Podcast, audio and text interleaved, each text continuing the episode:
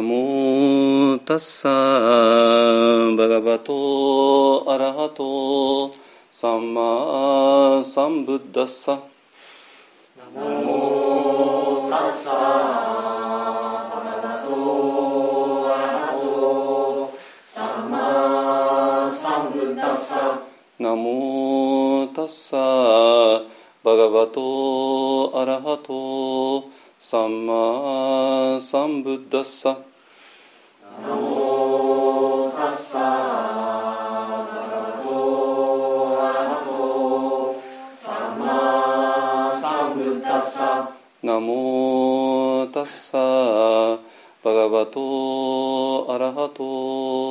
サンマサンブッダッサナモタッ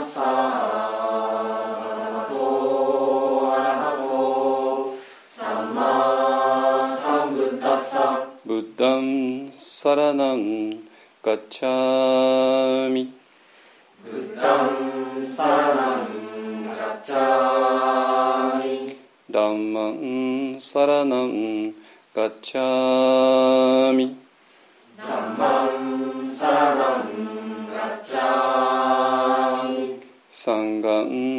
サラナンガッチャミサンガンサラナンガッチャミドゥティアンピブッダンサラナン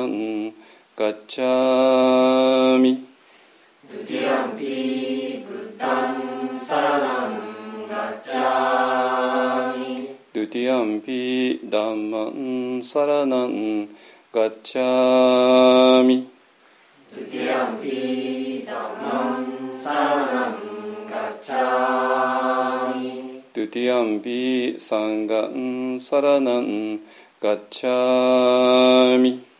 ドゥティアンピサンガンサラナンガッチャミタティアンピブッダンサラナンガッチャミタティアンピブッダンサラナンガッチャミタティアンピダンマンサラナン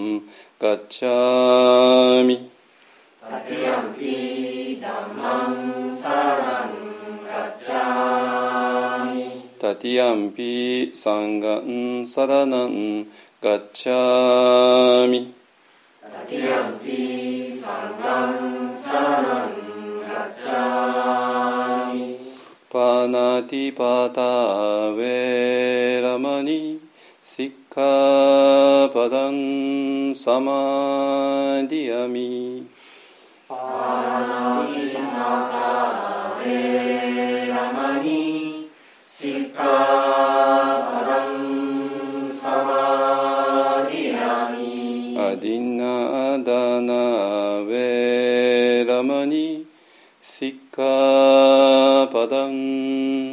サマディアミアディナダナベラマニシカパダンサマディアミカメスミチャチャラウェラマニシッカパダンサマ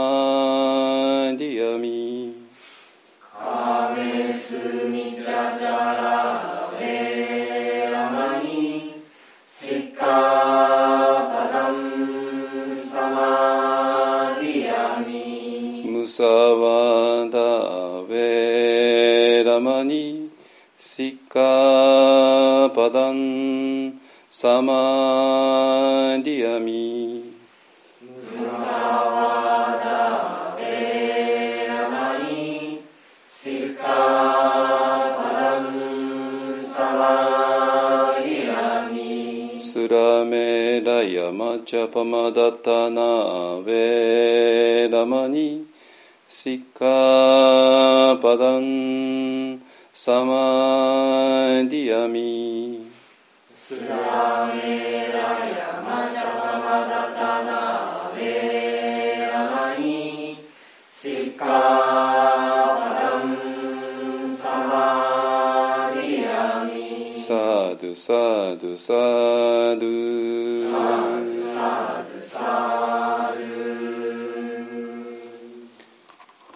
般若心経ですね。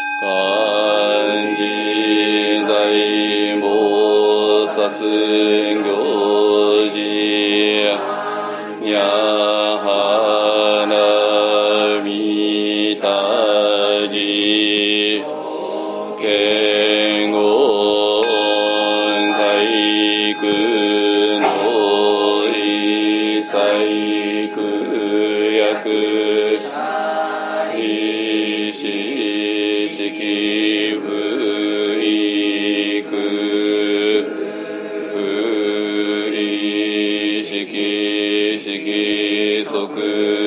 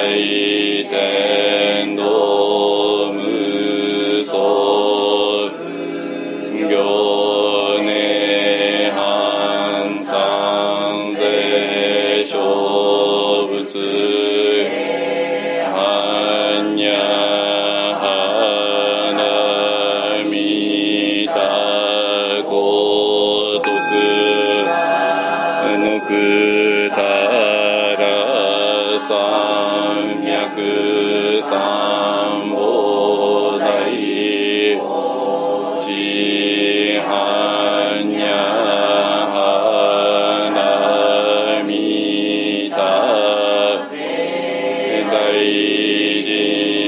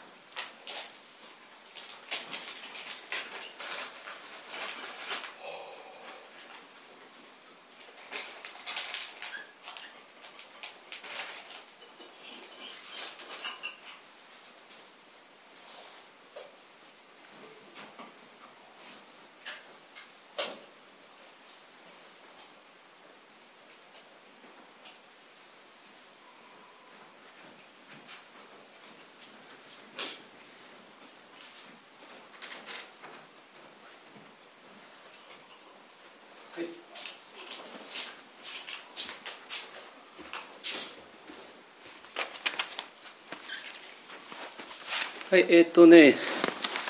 あ、オンラインの方と、ポッドキャストの方に話すと、えーと、今我々はね、えーと、新名窟っていう場所に来ています。えーと、オンラインね、あのもう、えー、と昨日の朝からやってるけども、多分暗くて何かなんだか分かんなかったと思うけど、今ようやくね、明るい画面になって、え、どういうところかね、大体想像つき始めたと思います。はい。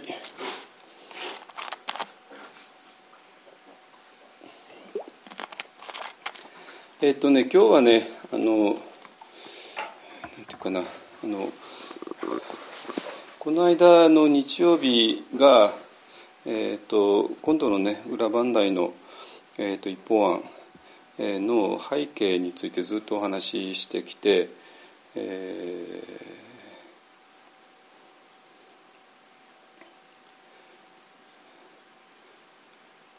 ー、でまあ、その後ね実際に水曜日にあの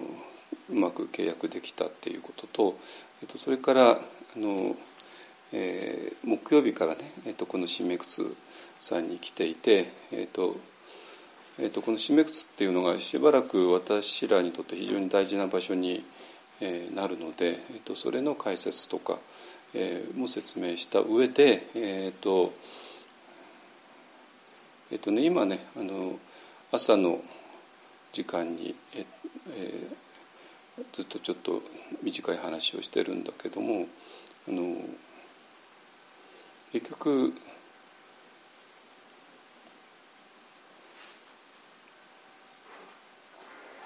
まあ、先発ピッチャーがマウンド降りない限り、えー、どうにもならないよねっていう話をずっとしてきてるんだけども、えーと、マウンドピッチ、えー、マウンドピッチャー 先発ピッチャーが、えー、マウンドを降りるにはやっぱり前提条件があってでその前提条件が満たされないから降りるに降りられない、えー、っていうことででこの降りられない前提条件というのはこれは単に瞑想の問題だけじゃなくて、えー、あらゆるところとうまくあの全部つながっていて、えー、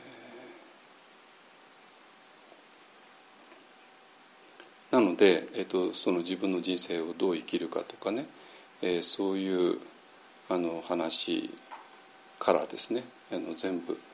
あのつながっているので、えっと、そこをね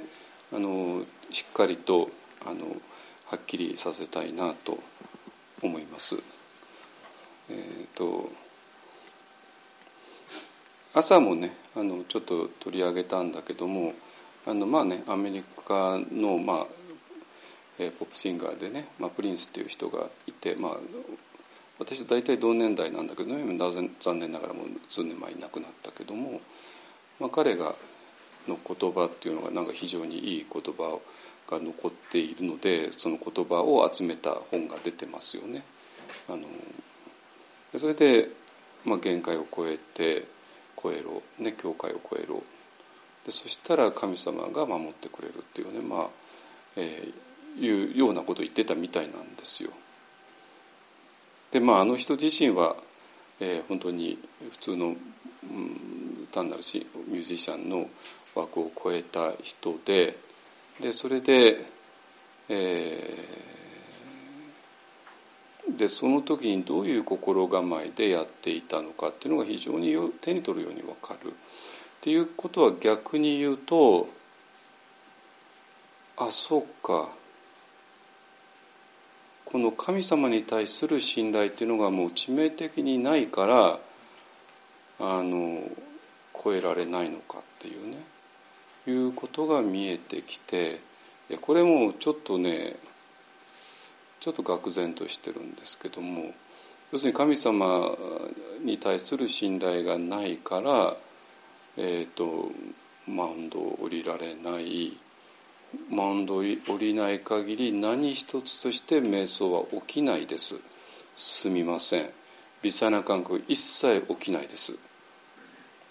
あので呼吸を見るってことも一切できないです。ね、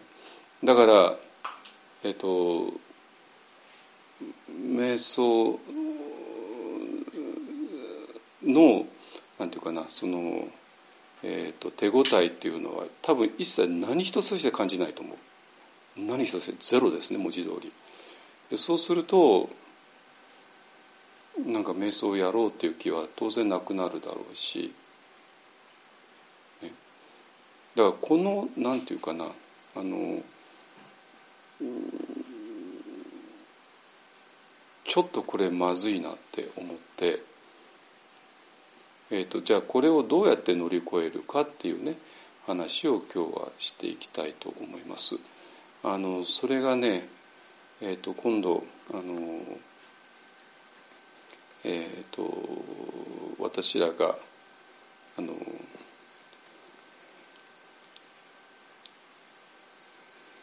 今ねあのラバンダイの一方案を、えーとまあ、なんとか場所だけは確保できたんだけどもこの場所を確保する時にもね、えーと、本当にちょっといろいろあってでその時にいろいろ感じたこととも全部つながってでこれはもう本当に、えーと、普通にあの世間を生きていく上で、えー、なんていうかなあの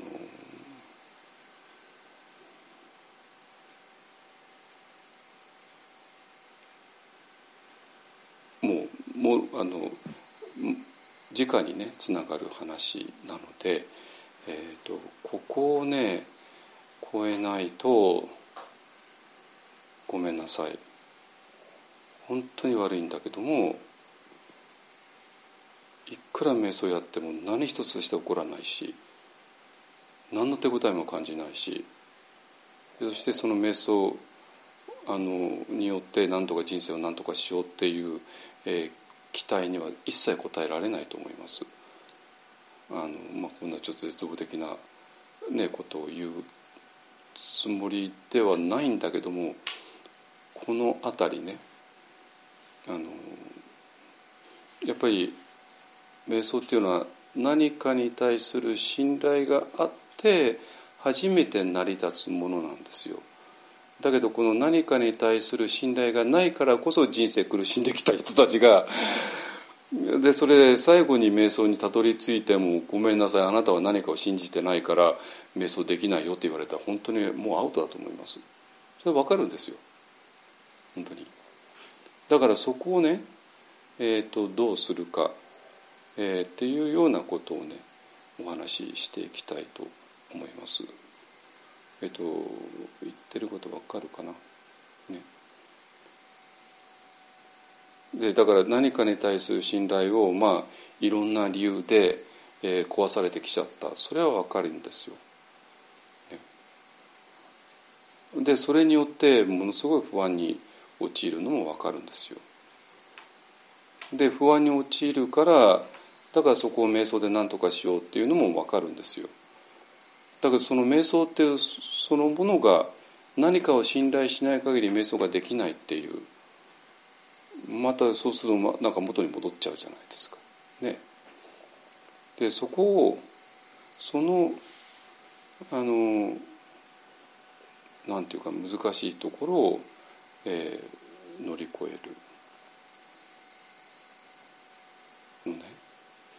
でそしてその何かに対する信頼っていうのはあの仏教の修行の場合には大体まあとにかくまあ、大体先生に対する信頼とかっていうところに凝縮されてくる。でそうすると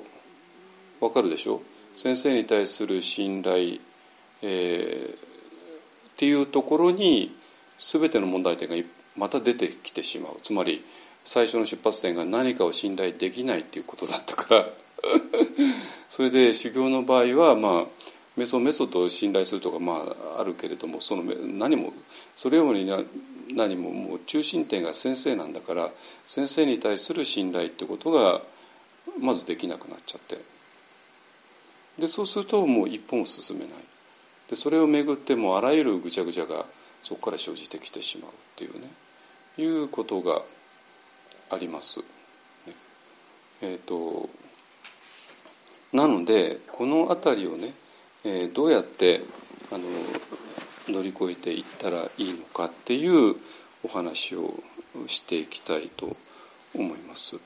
ていうのは何かに対する信頼をしないと、まあ、今言ったように瞑想が一歩も進まないんだけどもそうするとますます先発ピッチャー頑張っちゃってますます先発ピッチャーっていうのは、えーと脳内妄想ですからえーと、この自分の考えの中にどんどんどんどんどんどんどんどんどんどんどんどん入っていっちゃってでどうなるかというと、ま、周りが全然見えなくなるここに岩,、ね、岩があるんだけどこの岩が見えなくなってで思わず思わずぶつかってしまう。あなたここに岩あるの見えないのって思うんだけども見えないんですよ本人は。本当に。これすごいのよこの見えなさ加減っていうのはあの、まあ、こんなとこにいろんなものがあったとしても何一つして目に入ってこない。ね、でそうすると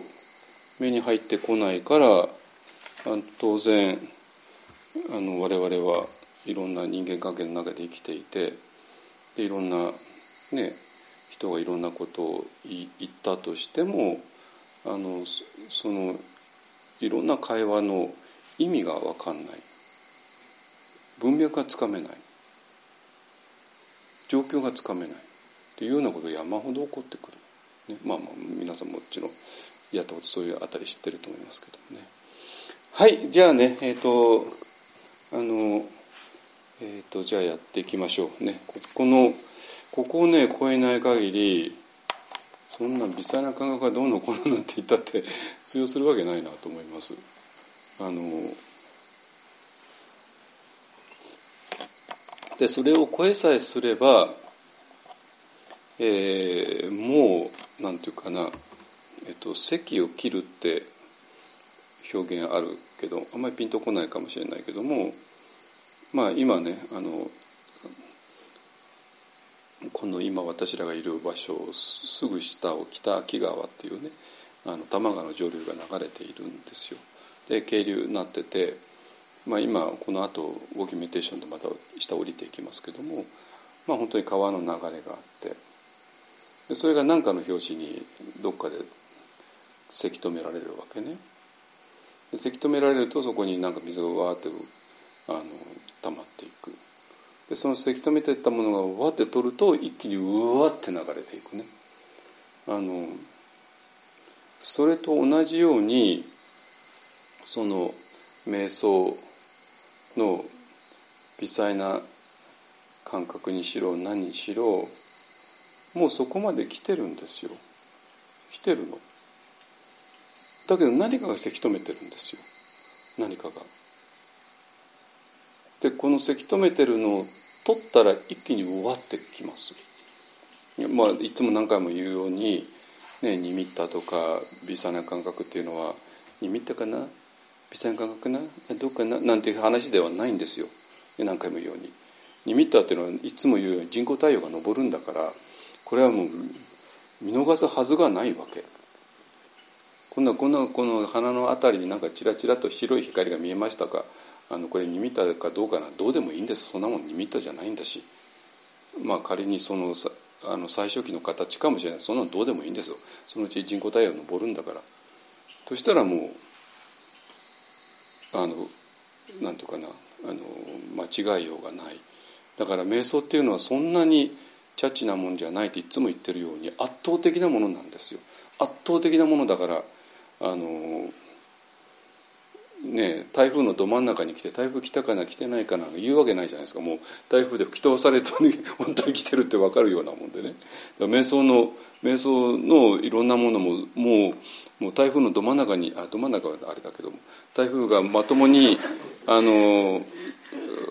直撃された時のように台風来たのか来てないのか分かんないっていうような話ではないんですよ。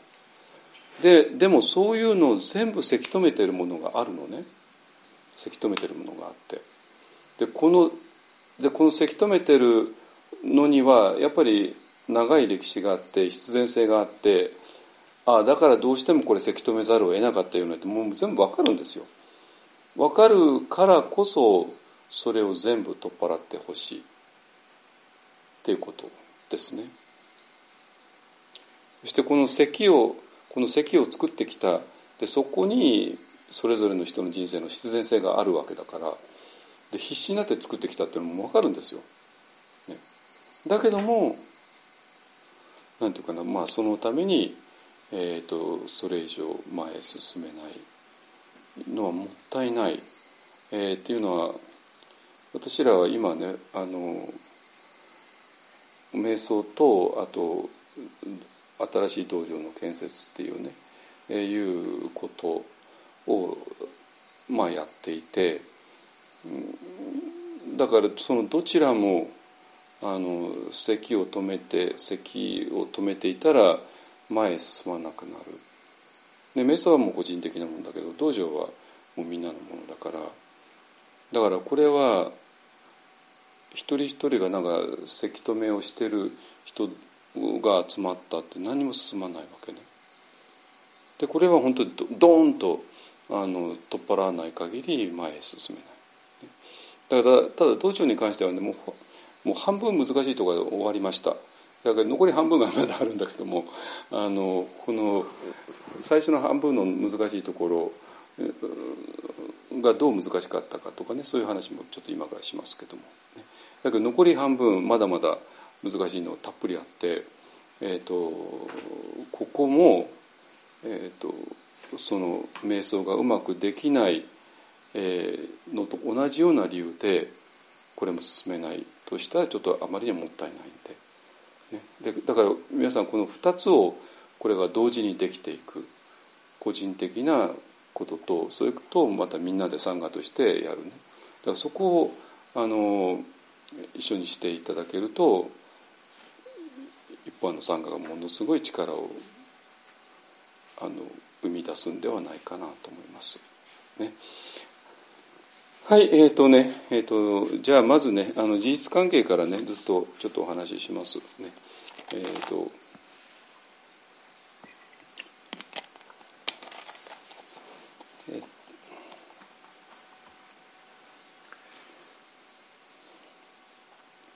えっ、ー、とですねこのあのあこれのあそうかこの間の法法話のあのところにポッドキャストにえところに、えっと、サイトに上げたからねこれねあの、まあ今、今全員いるか？全員いますね。うん、あのえっと、これこの間ねあの現場へ行って、えっとまあ、現場を見たチェックしたね、えっともう雨だったんで、まあ、こんな格好していたいましたね。はいえっとねあのこの間は日曜日だったんで、えー、その後ね水曜日にあの契約するよってねいうところで、えー、この間終わったんですけどまあ本当に無事に、えーと、済みましたね。あの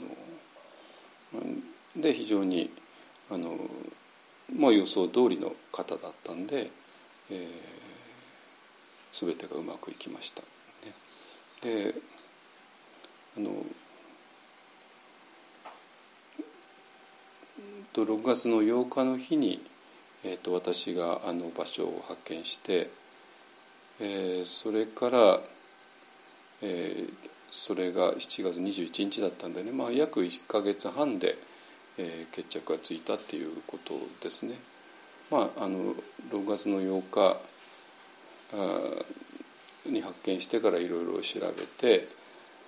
まああのその6月21日だったかな非常にいいお返事をいただいて、えー、それからまあ 1, 1ヶ月ねいろいろもちろん不動産の売買っていうのはいろんなことを抑えなきゃいけないんで、えーと、あらゆることを抑えてでそれで、えー、全部できたっていうねいう感じですかね。はいえっと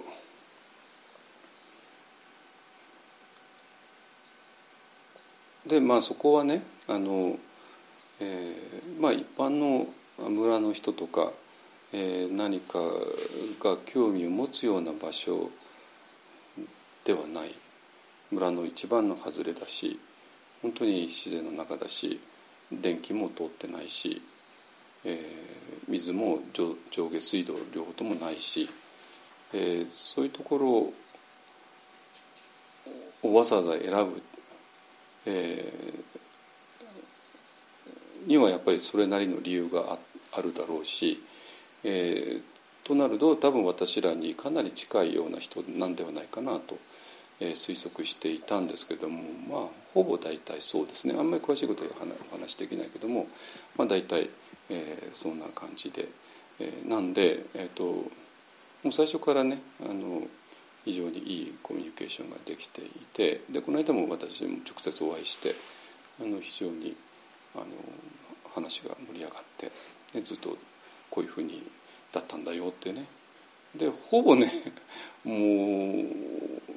ほぼ私らが想像していた通りでした。多分ここをみんなで力を合わせてワイワイ言いながら建てたんだろうなっていうのも実際そうだったし であのまあここができてからもねどういうふうに利用してたのかっていうのもまあ本当にその本当に私らが思ってた通りだしえあのなんで非常にいいカルマを持っている場所ですね最初からですね。あのでそれはもう私が6月8日の日に、え、訪ねて時にももうすぐ分かってえっ、ー、とねえー、まあ最初の直感が正し全部正しかったかなと思います。ね、はい、でそれでね、えーと、今後の予定なんですけどもあの、えーと、今ねあの、えーと、地とえそれと建物が手に入りました。で建物も、まあ、30年前の建物なので、えー、まあ一旦解解解体して建て直すかと思っていたんだけども、えーと、この間、えー、中に入らせていただいてみたら非常にいい感じのあの建物でいい材料を使っててね。なんであのこれはもうこれを全部ゼロにしちゃうのはあまりにももったいない、ね。えー、なのでここをまあリフォーム、えー、して、えー、徹底的に使わせていただく。ね、で、えっと、それだけじゃちょっと足りないので隣に、えー、全く新しく増築をするっていうのが主な、えー、大体の計画です。ねえー、でリフォームだったらば今年中に何度か、えーと、できるのではないかなと思ってます。ね、まあ本当にえーと、具体的なやり方とかねまだ全然あのこれから検討しなきゃいけないんですけども、えーとまあ、まず電気を引いて水を通して、えー、でもあの浄化層が来てますので浄化層をもう一回点検して、えー、そでその上で、えー、その建物そのものを進めるような状態にする断熱をするとかねあの歪んでるところを直すとかあの冊子とかを二重二重にするとか、ねえーと、いろいろありますね。えーと、でまあそれそれを立てた人と今度ねお会いして詳しくお話を伺うので、えー、それで何とかいけるのではないかなと思います。で、えーと、増築の部分はね、まあ、もちろん来年になるかなと思いますので,、えー、でとにかくねあの場所を確保できたっていうだけで、えー、私はもう本当に御の字です。え、これがね決まらなくて、えーと、散々ずっと悩んできたわけで、ね、はいえっ、ー、と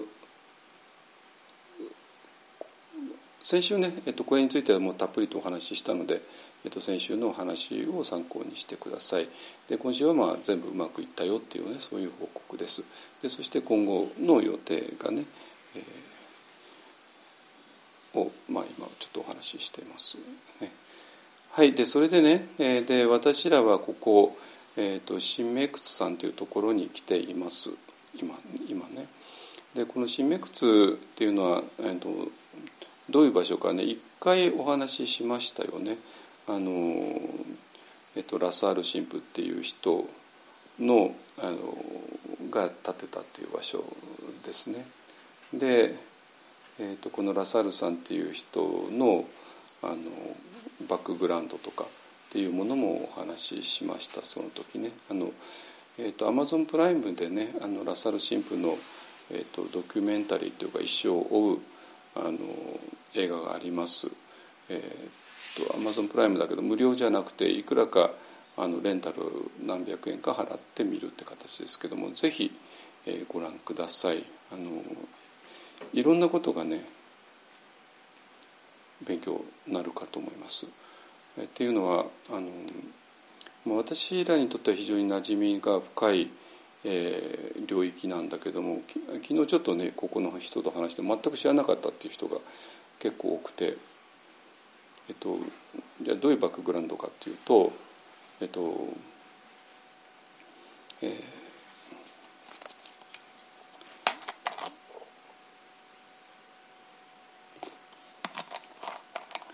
西洋人がねあの、えっと、禅に興味を持ったっていうのはこれ非常に大きな流れなんですよ。だけど日本だと例えば禅とかなんかまあ、そもそも仏教宗教とか仏教っていうのはよく分かんない、えー、のがまあ大半で、ねまあ、もちろん禅寺行ってる人たちとかともたくさんいますけどもでも一般世間からするとなんか禅ってわけわかんないことやってる、ね、仏教なんかお葬式やってるとかまあそんな感じですよね。でもそうじゃなくて、えーと、本当に西洋のまあ本当にまあはっきり言ってインテリたちですねえインテリたちが非常に強いえーと、関心を禅に対して寄せたっていう事実がまずあるんですこれちゃんと押さえてください本当に。でそれは当然お葬式のためじゃないですよね お葬式のためではないわけですよ。ね、お葬式はもうみんなキリスト教でやるんだからね。あのもう本当に純粋に自分の人生の問題として、えー、禅に向かい合った多くの人たちがですよ多分皆さん想像するよりかはるかに多くの西洋人たちが禅に対して興味を持ったんですよ。これちょっと押さえてください。ねえっと、その中にはもちろんあのあの iPhone のねスティーブ・ジョブズも全部入ってますよ全部ね。えっと出てでそしてそれがまあ今アメリカとかヨーロッパにものすごい数の全センターがあってでそこで毎日毎日撮影が行われているいや私は私はもうそこその中にずっといきなり飛び込んだ人間だからえっとまあその当たり前でしょうだけどこれすら日本でほとんど知られてないじゃないですか。ね、たくさんの全センターがあってたくさんのアメリカ人ヨーロッパ人が座禅をしてる。お葬式のためじゃないです。戒名のためではないです。純粋に人生の問題としてやっている、ね、あのそして大量の非常に良質な禅や仏教の英語の本が大量に出版されている。これをまずちょっと分かっていただきたい。ね、だからその宗教の話はもうタブーですなんてそんなレベルの話ではないんですよ本当に。そんなことやってたやってるからなんかいつの間にかね世界から取り残されちゃうわけでですか？で,、えー、でその西洋人の中には、えーとまあ、大体二通りに分かれていて西洋っていうのはもちろんキリスト教バックグラウンドですから、えーと、キリスト教のバックグラウンドのままとそれからキリスト教に対する反発とね あの、えーとキリスト教や、まあ、あのユダヤ教やキリスト教に対する反発をした人たちが、えーと、禅とか仏教の方に来るっていう流れが一つあってでそれともう一つが、えーと、キリスト教のバックグラウンドのまま、えーと、禅に興味を持つっていうねがあるんですよ。でラサールさんっていうのはもうこっちの本当典型的だってキリスト教のバックグラウンドどころかもうイエズス会の神父さんですからね。もうど真ん中の人ですねそういうど真ん中の人が、えっと、イエズス会の神父のままでですよままでっていうのがポイントでままで、えっと、禅に興味持たれた。でこれはラサールさんというあのたった一人の非常に特別な人か、えっと、時代的にはそうだった時もあるんだけどももうすぐにあのそうじゃないでそれでもラサールさんでもある意味先駆者だから、えー、ラサールさんがポッと出てでその後に続いて、えー、多くの西洋人たちが禅に興味を持ったんでちょっと先駆けてやっていたラサールさんが、それについて話すともうとんでもない数の、ヨーロッパ人たちが集まってきた。ね、でそれがえーと、ラサールさんはまあ本当、まあ、キリスト教の中ではちょっといろいろね 揉めたみたいでねあの禅についてあの本出そうとするとなんか出版にあのあれがかか待ったがかかったとかねいろいろあってでちょっとキリスト教っていう集団のな、ね、教団の中ではいろいろあのなことがあったんだけども、え、それから離れて、えー、一般の西洋人に対してえそれを話すと圧倒的なあの支持を得てでそれがラサルさんのなんていうかなあの自信につながったっていうのねあれが映画でありましたよね。であの映画で学んでほしいのはそういう歴史的なバックグラウンドなんですよ。っていうかあれが世界の常識です。あれはみんな知ってます。知らないのは日本人だけ。知らないのは日本人だけ。ジェズイットの神父さんが禅に興味を持つっていうことの意味がピンとこないでしょだからそれにはあの多くの西洋人たちが自分の人生の問題として禅に興味を持つ。でその中にはキリスト教ど真ん中の人とキリスト教に反発した人とか、まあ、まあまああれこれいるよねっていうそういうとんでもない数の人たちがいるってことをまず押さえてください。いい？で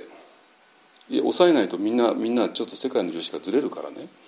あのがあってででそういう先駆者の一人としてラサールさんがキリスト教、ね、ローマのカトリック、ね、イエズス会そして日本の禅その中でもみくちゃにされてなんとか頑張ってきたの記録なんですあの映画は。だからラサールさんという人の内面ももちろんあれしてるけども同時にその客観的なあの状況ですよね。でももこっちの方のえーと、受け入れた方の日本の禅っていうのが、えーと、これもこの間説明したけども、えーとね、外州のメインストリームは士官多座なんだけども、えー、と外州の中にもあの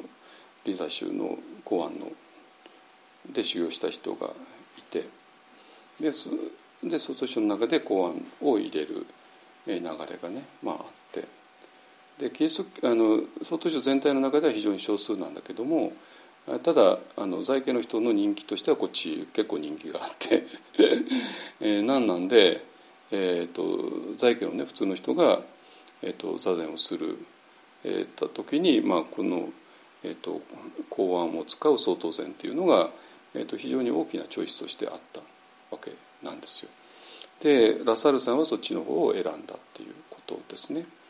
えー、なのでちょっとあの純粋に士官多座をするような、えーと、佐々木氏内丸氏の流れとはちょっと違う流れ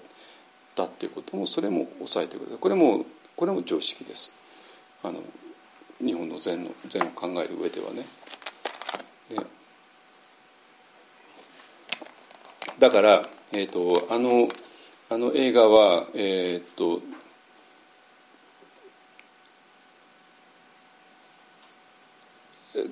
なんかその業業界っていうのも変だけど、まあ、そうそういう人だったら当然知ってるようなこと。だけど一般の日本人が意外と知らないようなこと、ね、それについて、えー、ずっとあのお話、えー、進んでいたんでそそこら辺のなんていうかな常識っていうか相場感というか温度っていうかを知るには絶好です。一応あれを常識としてください。お願いします、ね、あのじゃないと話が進まないんですよ、ね、で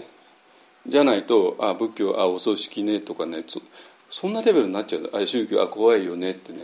ちょっともうそういうのやめましょうよ本当に。ね。あのアカルトねとかね。あのもういつまでやってんですかってねそういうこと。ねえー、はい。でそれでえっ、ー、とでまあそうなんだけどもこの中でぐちゃぐちゃいろいろやっているうちにもうあらゆる問題が吹き出ていてでああの映画の中で吹き出てきた問題私も全部知ってるんだけども 全部知ってるんだけどもあのえっ、ー、とまあいろいろねありますね。はい、でそれでえー、この「シメクツ」っていうのはあのそのラサールさんが、えーとね、日本で、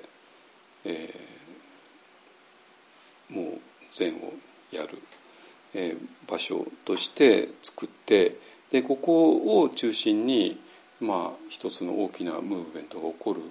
はずだったのね。だからこの今みんなみんな分かるようにこの大きさって言ったら単なるちっちゃな場所じゃないじゃないですか。ここをもう本当に本拠地として大きなムーブメントを起こすぞっていうようなそういう大きさですよねそういうスケール感ですよねわかります言ってること。まあ、要するに何ていうかな本山仏教の教団には本山とあと松寺っていうのがいっぱいあって松寺のねちっちゃなこじんまりとしたお寺とあと本山級の大きな伽藍が備わったね、えー、あってそれは末寺と本山というちょっと役割が違うわけですよ。ね、で扱う人数も違うわけですよ。ね、でで新名窟っていうのは単なる末寺級の小さなお寺でちょっと数人相手にちょこちょこやるっていうような話ではなくてここをまあ本山級のドーンと場所を構えてでそれで、えー、大きなムーブメントを起こそう。そのために十分なあのスケールをキープしておこうっていうようなねそういう場所だったんだなってね、えー、ことがまあ今 あの、え、ここでやりながらまあ感じているんですけどもあのあの座禅堂ね、えー、もう本当に本格的な、えー、単が単があってね、えー、何十人が座れて、え、ー、とまあ完全にあと日本のあの禅宗専門騒動と全く同じ作りです。でそれで個室があって、ね、それから、まあ、今私らがいるのは御御堂っていうね、えー、ミサをやるための場所ですけども、ね、それとあと、えっと、大きな講堂ってね今ちょっと布団干し場になっちゃってますけども、ね、があってで大きな食堂があって台所があってで、ね、お風呂とかトイレも完璧で。ね、だからここで大きな、えー、ムーブメントを起こそうっていうことを、えー、していたのは明らかですね。でそうなんだけれどもちょっとそれが、まあ、あまりうまくいかなかったっていうことなんですかね。でまあ、まあ、それでもあの非常に素晴らしい場所なんで、えー、心ある人たちが、まあえー、ずっと続けてきてはいたんだけれどもまああの川のそばで湿気が強くて建物が傷んでいて、えー、まあこれ以上キープできないっていうことでまあ本当に今クローズする決定をほぼしてたわけですね。まああの宗教大きな宗教法人だとあのいろんな場所を持っててあのでそれを全部キープできないとなるとちょっといくつかの場所はクローズしてでいくつかの場所だけにあの人材を投入していくっていうねそういうやり方はしますけれどもまさにここはクローズされる運命だったわけですね。だけどもそれを見たここに見学にいらした私らの、ね、仲間の柳田神父さんと小暮神父さんが見て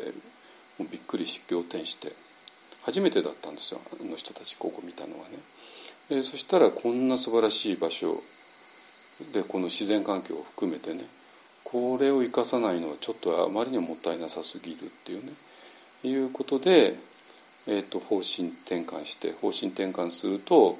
えーと、不思議なことにその改築費用とかなんかも 何とかが出てきたりとかねあのいろいろあって、えー、今改築がかなり進んで私は 2, 2ヶ月前に来たんだけども 2, か2ヶ月前にあの見学にねそれかそれからも一気に進んで本当にもう、えーと、滞在できる、ね、部屋がもうかなりありますよねもうこれだと今20人以上がねあの一人一部屋であの快適に修行生活できますよね。でももともと座禅堂とかは完璧ですからねあのもうあの生き返るかと思います。ね、でここは、えーとまあ、標高400メートルぐらいなんで私はいつも標高850ぐらいの、えーと、御嶽山の御嶽山のトップの宿坊でやってるんででそこと比べたらやっぱり気温はちょっと高いですよね。あのだけども都内と比べたら全然涼しいから、まあ、夏はあのクーラーなしでもなんとかいけるかなってねまあ、熱中症になりそうな人もいるけどあのまあでだから冬もあの御嶽山のトップだとちょっと冬厳しいけどもここだったらなんとかねあのストーブとかなんとかでごまかしごまかしできるんではないかなと思ってます。はいでえっ、ー、とでここ本当不思議な場所でえっ、ー、と本当に禅宗のね習し物が全部正式に備わっていてで座禅堂も完全に単のあるね正式な正式に近い座禅堂になっていて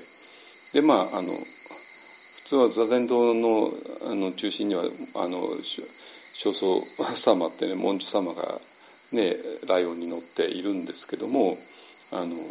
まあここでは岩があって あの十字架のイエス様がねあそこにはいらしてね。だから本当に禅とキリスト教がうまくあの溶け合っている。いい意味でね。あのそういうところです。それがなんか取ってつけたような不自然さではなくて非常に深く溶け合ってる。でまあそれが多分あのラサルさんが非常に深く禅をやった結果だと思いますけれども、ね、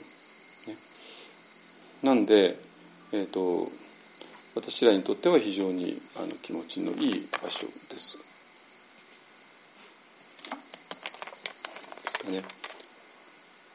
はい、でそれでね、えっ、ー、と,、えーと、それが、えっ、ー、とえ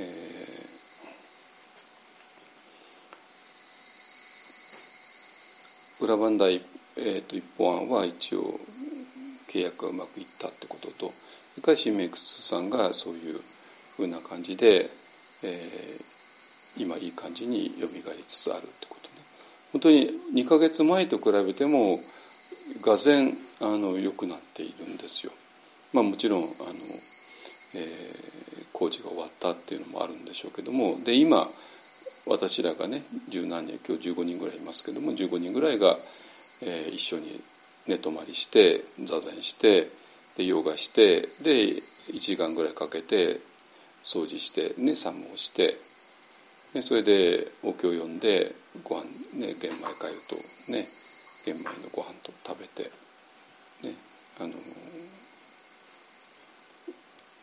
でシャワー浴びてトイレ使ってでそういうことによってこの締め靴自体がなんかまたよみがえりつつあるのを感じています。ね、なんで、えーと私らとしてはねあの来年正式にラバンダイ一本案がそこで、えー、接種ができる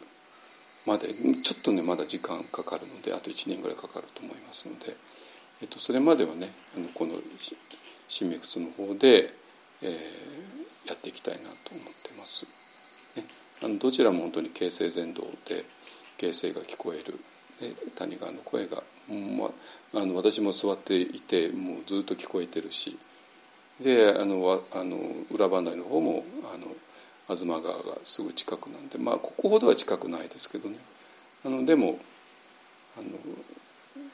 渓流の流れが聞こえてます、ね、だからどちらも形成全土になりますね。はい、はい、で一応ねこれであの両方の説明終わりました。でえっ、ー、とで最初に戻ってねあの、えーと、今日のテーマっていうのがその神様に対する信頼なんですよ。神様に対する信頼。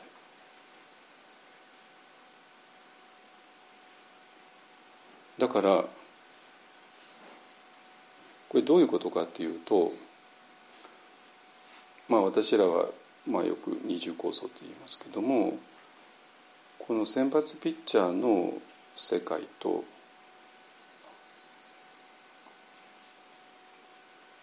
リリーフピッチャーの世界、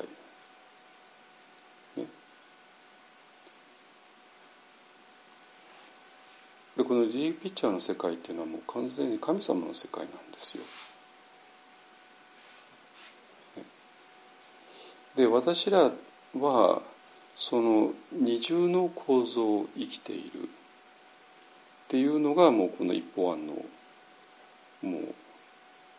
全て。つまり先発ピッチャーの世界の中で何をどうやったって無理だよねっていうことと。で瞑想で言われていた全てのことは全部リリーピッチャーの世界神様の世界の話だったっていうね。でも神様の世界って言っても私とは関係ない人ではなくてまさに、えー、私の二重構造のもう一つの方ですね。ですね。で、えー、ってことはずっと言っているように、えーと、ここの先発ピッチャーから神様の領域へ飛ばなきゃいけないでそれを先発ピッチャーがマウンドを降りるって言い方をしてるそしたらリレーピッチャーがあの上がるよねでその先発ピッチャーにしてもリレーピッチャーにしても両方とも自分だよね両方ともあなただよねっていうそういう話でした。だけどもこれが降りない限りマウンド降りない限りリリーピッチャーは絶対に上がらない。じゃあどうやって降りたらいいの？っていうところでまあ自分を捨てるとかねあのいろんなことを言ってきました。なんだけども本当を言うとまあそういうこと全部大事なんだけど本当を言うとそういうことができるのはなぜかっていうと神様を信頼しているからなんですよ。ってことはもうすぐ答え出ちゃうじゃないですよ。神様を信頼していなかったらこれは無理だよねって話で。実際そうですね。無理ですね。手放せないんだからだから、ね、プリンスっていう人が言ってた限界を超える境界を超えるあと神様を守ってくれる。要するに神様に対する強烈な愛と強烈な信頼があってあるからそこを超えられるで逆に言うとそこを超えない限り本当の意味で神様に出会えないってことももちろんそこにあるわけですよ。わかります？今の安全地帯にいるだけじゃ神様を感じることはできないんですよ。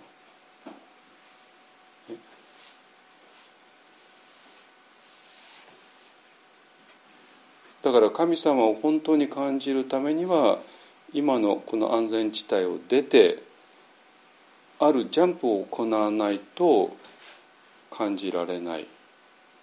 でもジャンプするのはものすごく怖いんだけども大丈夫だよジャンプしてもちゃんと神様が守ってくれるよっていうねそういう熱烈な愛と信仰と信頼がある。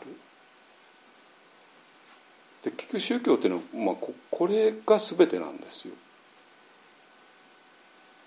だから俺がどうにかなる話ではないのね。これがどうにかできる話ではないんですよ。だけどそんなの世間で受けないからあの世間でのマインドフネスやピッパッサの説明が全部俺が何とかする話になっちゃってるじゃないですか。ね。笑っちゃうんだけど本当に。好き嫌いなしに観察しますとかね。それ無理でしょ。って話はし。てなんかいいものが出会った時に、えーと、渇望を持たないとかね。悪いものに出会った時に剣を持たないようにしようってね本当にビッパーサの先生言っててびっくり仰天してそんなことできるわけないでしょってねあのなんかまるで渇望とか剣をねを自分のコントロールできるかのようにそういう人たち話すんですよ。それはそうですよね。だって今までの世間の中の全てのことっていうのはちょっとこういう工夫でこういうメソッドでこうすればあなたもできるよってそんなのばっかりじゃないですか。今出版されてる本にしたって何にしたってね。全部自分がこの本を読んでやればこういうことができるよ。全部自分ができる話になるわけ。そしてヴィパサナの話ですらヴィパサナの先生はそれがまるで自分の意志の力によってねなんかいいものが来ても渇望を持たないようにしようとかね悪いものが来ても剣を持たないようにしようってまるで渇望とか剣を自分がコントロールできるかのように話すんですよ。それは嘘でしょ？なんでそんな嘘つくの？っていう話なの。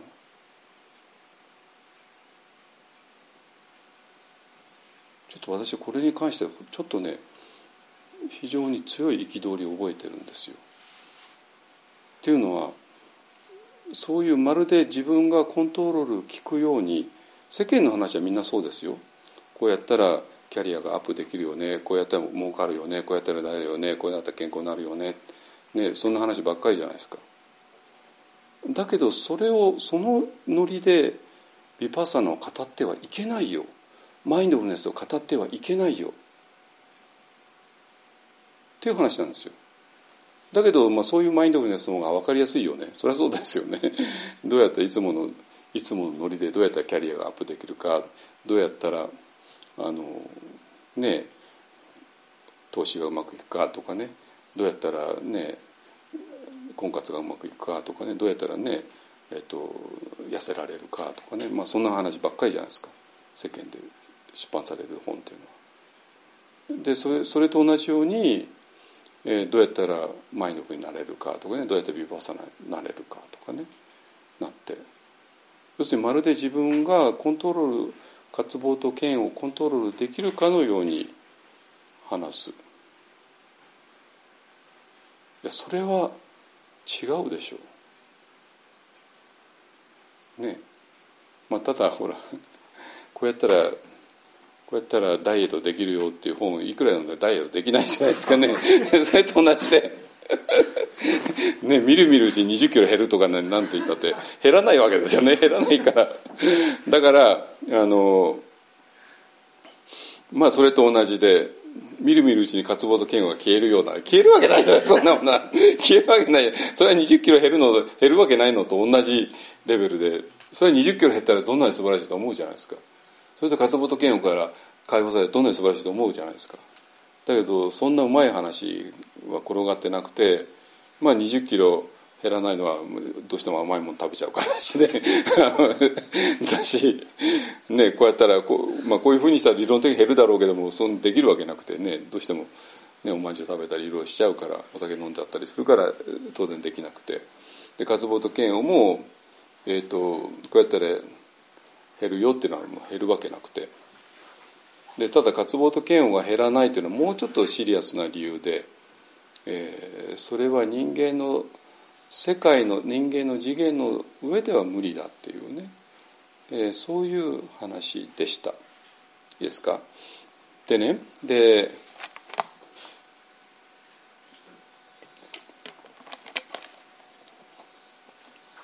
で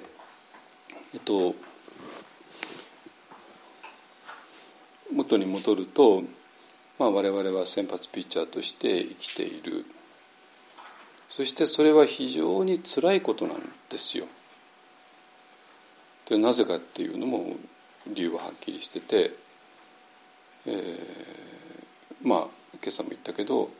そこの、ね、食堂に貼ってある。え何？雨？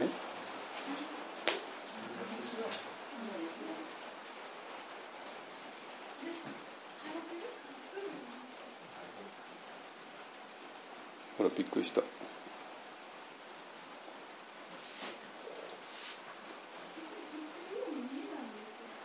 見えないよね？落ちてないよね？見える？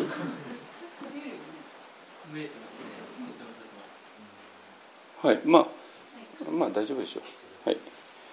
はい。今ちょっと夕立がいきなり来て。でえっ、ー、と食堂のあ雷鳴るか？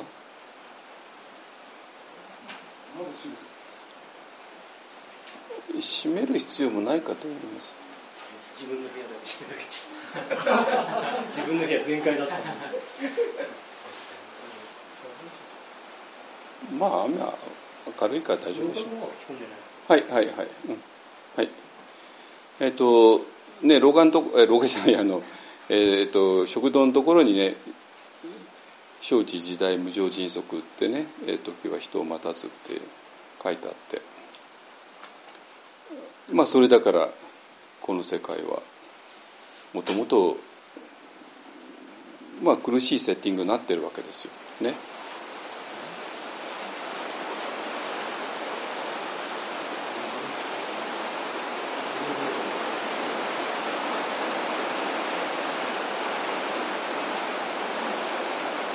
風がないから吹き込まないですね。大丈夫だね。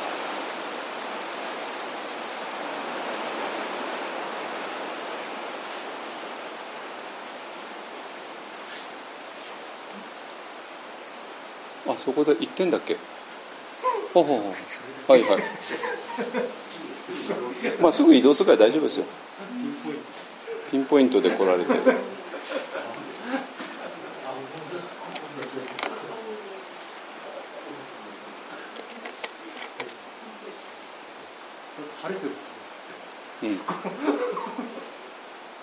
まあ今雨雲がなんか通り過ぎていくみたいですね。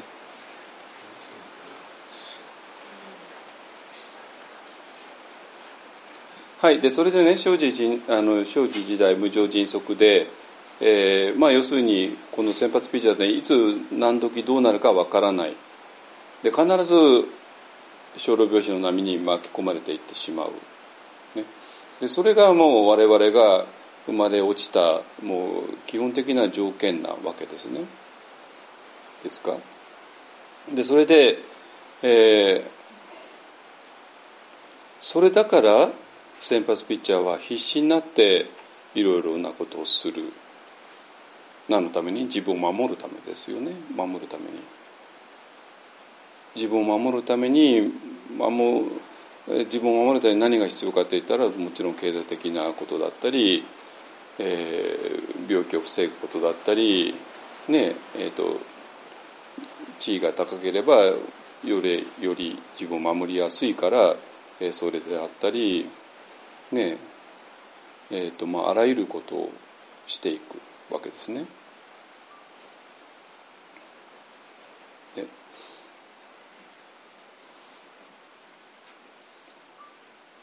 で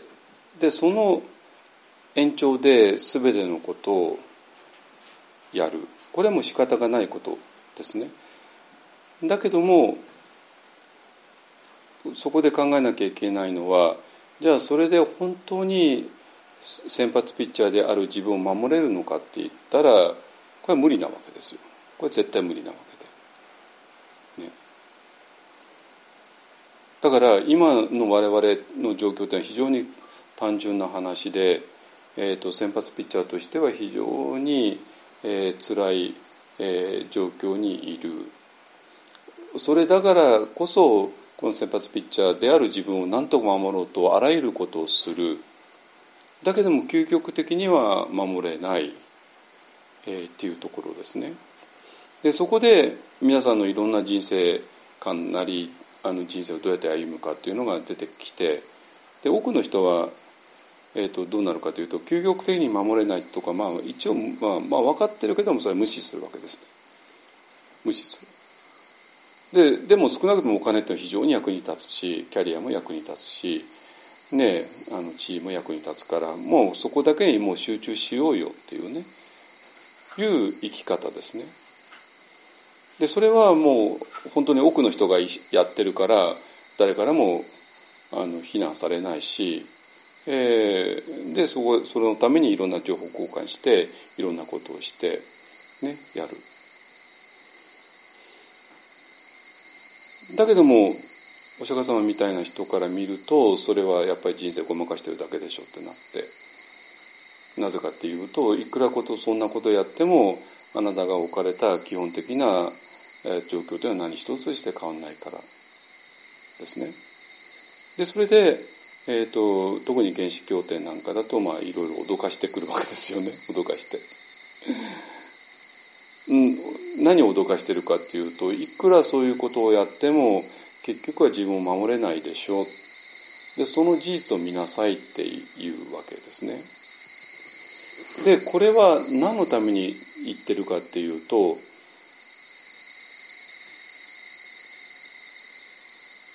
そうではない場所へ連れて行くため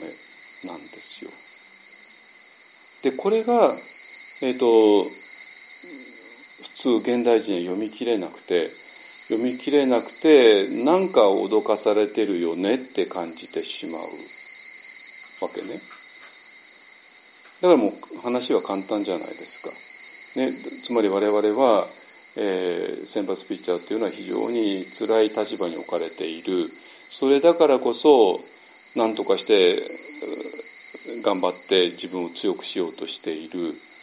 だけども究極的には自分を守れないよねっていう事実はある。でその事実を無視して自分を強くすることだけに集中するのが、まあ、一般の世間ですね。でそれに対していくらそんなことやっても自分を守れないでしょうっていうようなことをお釈迦様なり何なりか言われるからでそれは単なる脅かしにしか聞こえない、ね、自分がせっかく忘れようとしてきたことを思い出させるので。だけどもお釈迦様はそんな目的のために言ってるわけじゃなくて、えー、そういう先発ピッチャーを強くするような方向ではないところに本当の、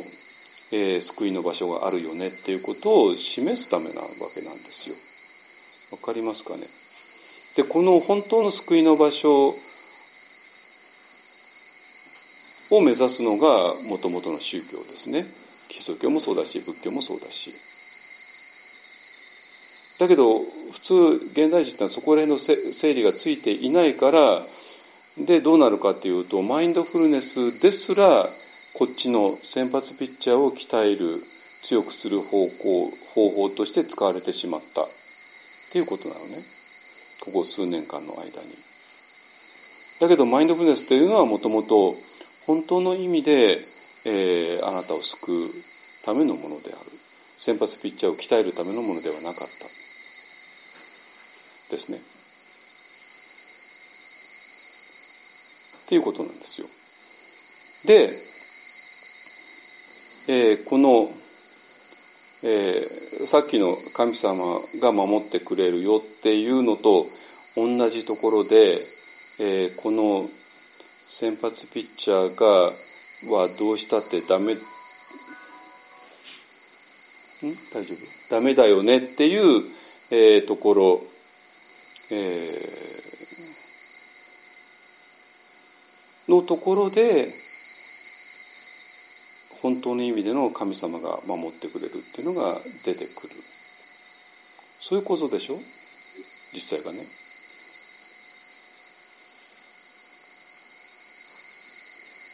で瞑想っていうのはこの、えー、先発ピッチャーが、えー、自分自身を強くする方向ではない先発ピッチャーはどうにもならないから、えー、マウンドを降りる。でマウンドを降りることによってでいよいよ我々は神様の領域に入っていく。だから神様が守ってくれるよっていうことを信じられるかっていう話ですね。でここでまた 振り出しに戻っちゃうわけですよ。神様を守ってくれるってことを信じられない、えー、と本当にどうにもならない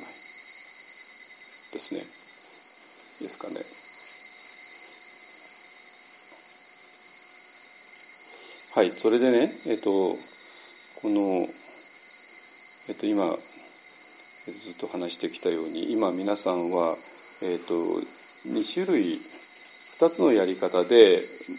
あの先発ピッチャーがマウンドを降りる、えことを実践できる、えー、条件を持っている。で一つは、えっとまあ、もちろん今まで通り、えー、純粋に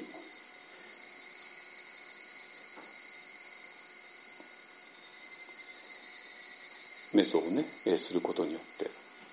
けど2番目は、えー、と今この新しい道場を作るっていう方向で、えー、その先発ピッチャーとしてマウンドを降りるっていうことがここでできるっていう話になってくるんですよ。ね、あのでこの道場の大体半分はもうできました、えっとまあ、場所を、えっと、決めるだけでほぼ大体半分仕事終わるんですけども、まあ、残り半分はまだこここれから建てるっていうねがあるけれどもでもこの、えー、場所を決めるっていうところでも我々は何て言うかなえっ、ー、と何回か身を捨てるしかなかったじゃないですか。ね、で我々の、えーと、この新しい道場っていうのは単なるあの不動産屋さんの何とか情報とかね、に載ってるはずがない。ね、それだって 普通の人の、えー、要求する家とか、ね、不動産と全く違うんだからああれはあくまでもマーケットの話でマーケットっていうのは売り手と買い手がいてでその買い手の方もあの大体こういうイメージで、えー、場所を見つけようとしているでそれに合った、えー、ものを売ろうとするでだからその売り手と買い手との間の共通の認識があった上でマーケットというのができている。ね、だけど私らの望んでいるものがはどうしてもそういうマーケットになじまないものですね当然ね。っていうのは私が望んでいるようなものを望んでいる人なんか他にいないわけだし いないわけだしね。えー、なので、えーと、もう私らは全くマーケットとかなんとかとは無関係にやっぱり探すしかなくて。で本当に、えーと、この間の福島リトリートのあとね2日間、えー、私らも完全に手放しにして、えー、もう身を投げて探した、ね、でそして2日目にようやく見つかったっていうことですね。だからなんていうかなその時でもその今まで先発ピッチャーを強くするっていうその方法論で、えー、それをやろうとしたら全然うまくいかなかった。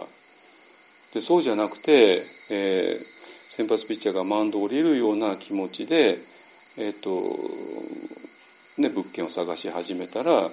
いきなり見つかってしまった。でそれもそこへ歩いていったら、ね、お不動産が待っていてくださったっていうねそういう話なんですよ。でその後の展開もねあのまあその、えーと、相手の人との交渉も全部、えー、こちらのが、まあ、全部身を捨てて、えー、交渉したら全てがうまくいったっていうねいうことですね。だから、えっと、その時に何て言うかなこのあのやっていく方向っていうのがあこれで正しいんだっていうことが、まあ、今回でも分かったわけね。ですかね。でそれでね、まあ、それはまあ物件を探すって話になるんですけども、えーと、いよいよちょっとメソンの方に入っていくとその結局ね、えー、全てを投げ出して自分の限界を超える境界を超えるっていうのはなんかねイメージとして、ね、多分ね皆さんなんか 100m、ね、今度やるけどもただ 100m で10秒の壁を切るぞとかね、えーとまあ、そういうふうな限界をを考えてるかもしれないんですけどそういう話ではないんですよ。そういう話ではないんですよ。そうではなくて、えーと自分がそう思っている限界ですね。自分がそう思い込んでいる限界ですね。で例えばでこれはね、まあ、先週も言いましたけれども、えーと、一歩案っていうそもそも一歩っていうのが一体何なのかっていうねワンダーメソッドで、えー、まあ私は、えー、外種のシカンタザと,、えーと、とテラバダの、えー、ヴィパサナ両方やったんですけどもマインドフネスね両方やったんだけどもそれがどう考えたってぶつかってしまうよね。でぶつかるじゃないですか。ぶつかるのは怖いですよね。怖いんですよ。だから普通はそれを見ないのね。見なくて、えーとまあ、自分がもともといた例えば外州の人だったら外州の方にいるしビバサの人だったらビバサのとこにいる。いて。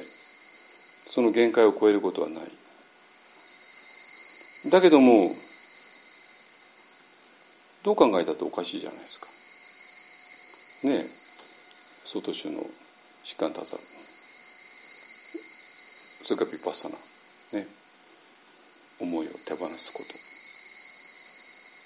と。でこっちは、えーと、好き嫌いなしに観察すること。つまり思いを手放すってことは思いを手放してもう何もしないっていう話でしょ？こっちは観察するって何かしてるんですよ。ね、だから何にもしないっていうことと何かをするっていうことはやっぱりどうしてもぶつかるわけ。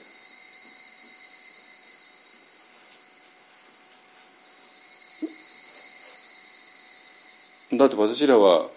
もう手放して何もしない、えー、ところに落ち着けようと散々教わってきたわけでところがアメリカ行ったらマインドフルで観察しろよって観察するっていかいかにも何かをすることじゃないですか。えもう何もしないでいいいいはずだったの？が何かをしなきゃいけなくなるってねあれ？これちょっとどういうことなの？これちょっとやばいんですよ。で私は本当にみんなに聞きたいのはこれやばいと思わないのってことなのね。だってぶつかるじゃないですか。でえでこの辺りねまあ皆さんよよくあのチェックしてみてください。本当大抵みんなごまかしてるだけだから。でそのごまかしてるのがもう手に取るように分かるんですよ。あの基本的にぶつかるものをまああまりぶつかるよって直に言ったら、まあ、問題あるからそこを穏便にごまかしてる、ね、でも基本的にぶつかるから、えー、まあそこをなんとかあれしてるっていうねことで。で私がずっと思ったのはこれぶつかるよね。ぶつかるんだったらぶつからせた方がいいんじゃないの？っていう話なんですよ。ぶつからせた方がいいんじゃないの？ってね。でぶつからせたらただで済まなくなるのは当然そうですよね。たただで済まなくなるっていうのは例えば 私が総統州の人間だったら総統州からちょっと文句やれる。のも、まあ、実際言われたんだけど。ある。んです、ね、でそれでビパサナとかねやってたらそしたらもうビパサナだけやってね、その思いの手放してそういうこと全部忘れろってね。当然そうなるし、ね、だから2つのうちの1つさえ1つだけを選んじゃえば、えー、全てが穏便に済むわけですよ。穏便に済むわけ。だけどこっち選んだらこっち捨てることになるじゃないですか。こっち選んだらこっち捨てることになるじゃないですか。ねえ士官多勢選んだらマインドフルネス捨てることになっちゃって。マインドフルネス選んだら士官た捨てることになっちゃって。それちょっとちょっと非常にまずいんじゃないのっていうのがとこなんですよ。ね、でえっ、ー、とまあ私は何て言うかなこの先どうなるか分かんないけどもまあ行っちゃえって感じで行っちゃってあのとしたらちゃんと神様が守ってくれて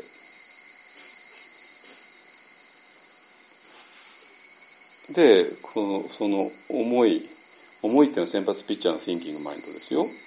ね、先発ピッチャーの thinking マインドを手放したところにしかマインドフルネスは存在しないんですよ。だから当然思いの手放しとマインドフルネスっていうのは全然矛盾するものではなくて、えー、言ってる角度が違っていたってだけの話で思いの手放しっていうのは先発ピッチャーの thinking マインドを手放してそして手放して終わりかっていうと終わりじゃなくてそこには先発ピッチャーの Thinking Mind ではない何かがあってでそれが好き嫌いなしに観察しているっていうそういう話なんですよ。これ矛盾なしじゃないですか。ね、だけどもそれには二重構造を受け入れないと無理でで士官多座だとごめんなさい士官多座のままだと一重構造なんですよ。でヴィパッサナだけだとこれも一重構造なんです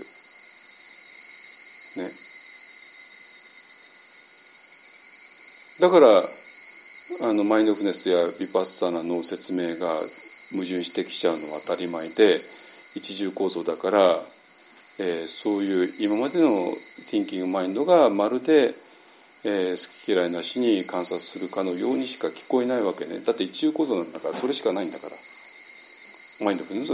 主体ビパッサナの主体がやっぱり一重構造だから、ね、でそうすると一重構造の Thinking マインドが好き嫌いなしに観察するなんてそんなことできるわけないでしょってそそれで終わる。でまるでそれを自分の意志の力によってしろってヴィパサの先生言うけどもそれは無理だし根本的に間違ってるし、ね、だから世間受けはいいのは決まってるんですよ。世間っていうのはえー、自分の意志の力で何とかしようっていう意志の力で先発ピッチャーを強くしようっていうそういう働きのところだから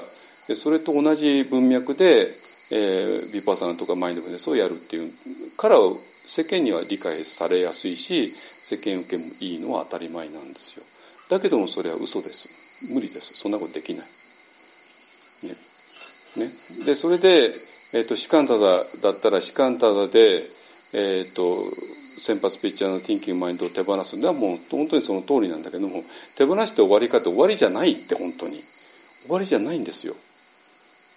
ね、終わりじゃなくて手放した後にリリーフピッチャーっていうものがあってでそれが好き嫌いなしに観察しているっていう話なんですよ。だからこの2つ同じ表面でやったら正面衝突しちゃったんだけども、えー、それを徹底的にやったらこれは二重構造を言っていたっていうことね。で二重構造だったらば全然矛盾しない、えー、っていうことですね。でそれが分かったのは、えー、身を捨てたからですね身を捨てたから、えーとこの二重構造が見えてきたっていうことです。でこれ身を捨てなかったらあなんかこれ2つなんかぶつかりそうだからでもあんまり考えないようにしようってね 言ってたら結局この謎は解けなかった。でも思い切ってこの謎にこの矛盾のど真ん中に突っ込んでいったら、えー、きれいに解けた。二重構造が見えてきて。ね。でそれが神様を守ってくれるっていう話なわけ。なんですよ。だからなんていうかな。あの皆さんを縛っているのはやっぱり先発ピッチャーの常識なのね。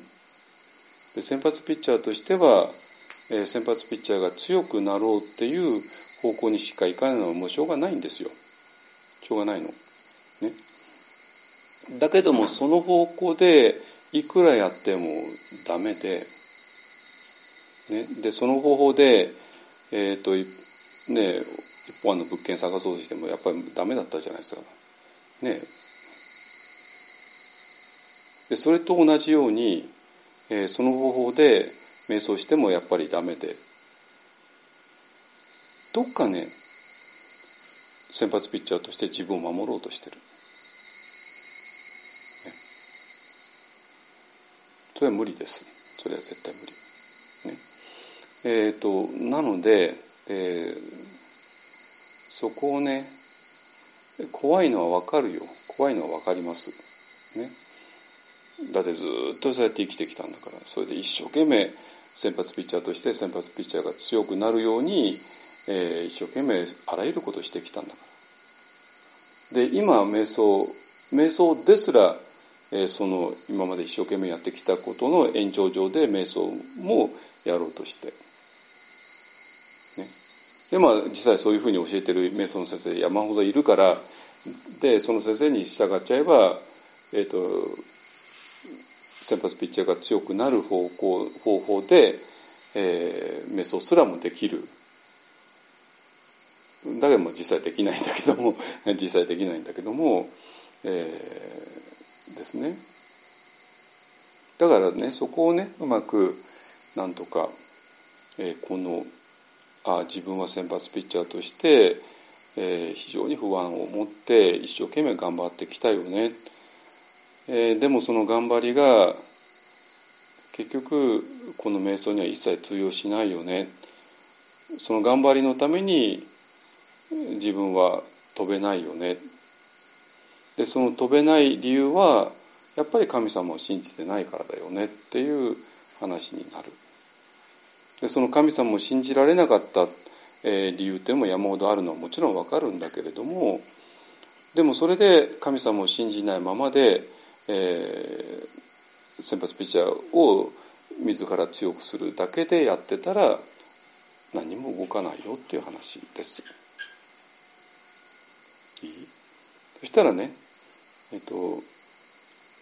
先発ピッチャーが強くなろうとしている人の特徴は非常に簡単で、えー、先発ピッチャーでも Thinking Mind だから結局 Thinking Mind の中に閉じこもってやっぱり中に閉じこもると外との関係がおかしくなるじゃないですか。だから外で何が起こってるかっていうのがちょっとピンとこなくなるんですよ。目の前のものが全然見えなくなるんですよ。本当に。目の前のものが見えなくなってただいろいろやるけれどもそのやるのは全部自分の thinking mind の中のことだから。でそれでいろんなことができないしでそれで世間のことをやろうとしても世間とはずれてしまう。ね、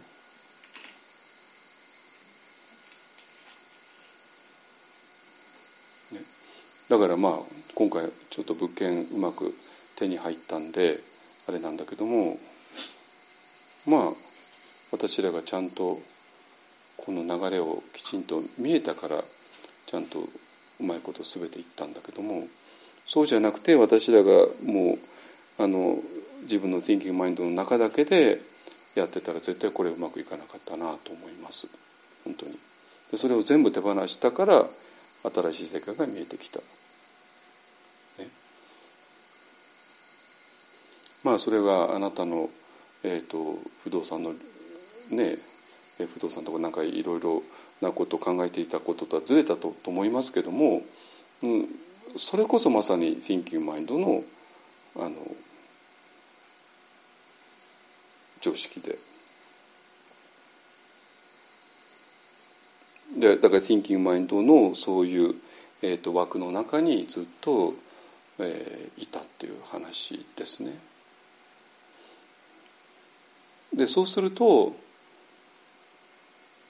物件を手に入れるってことすらできなくなってくる。こんな一番世間のど真ん中のことすらもできないそれ当たり前ですよねだって物件とかその相手方とっていうのはもう全部リアルなことであって私のこの小さな脳みその話とは違うから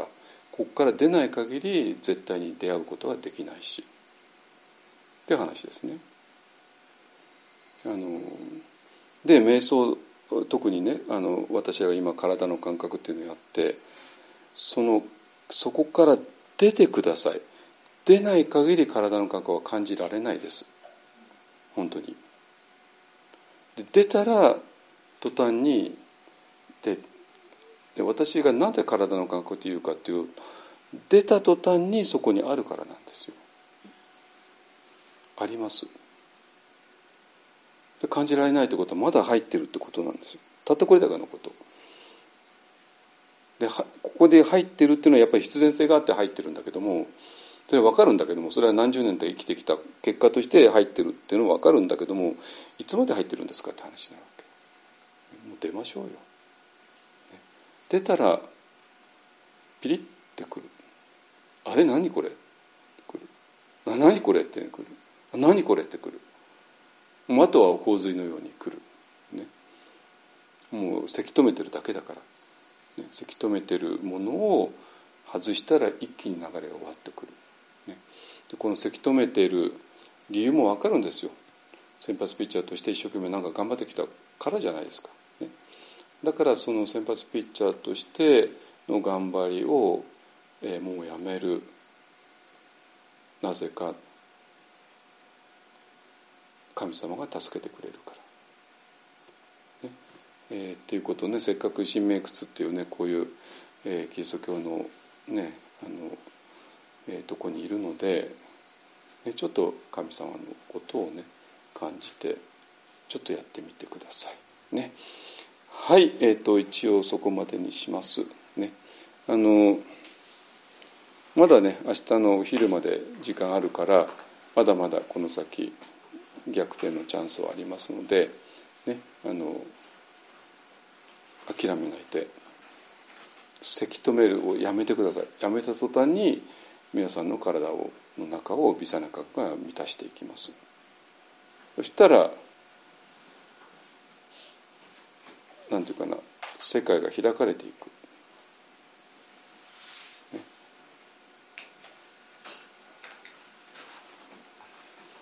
はいじゃあ主上無変性感動です。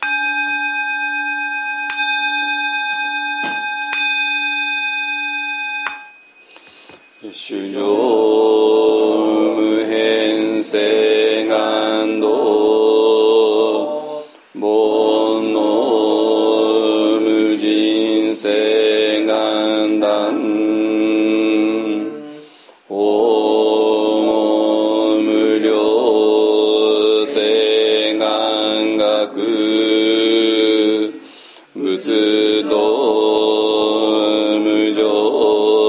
常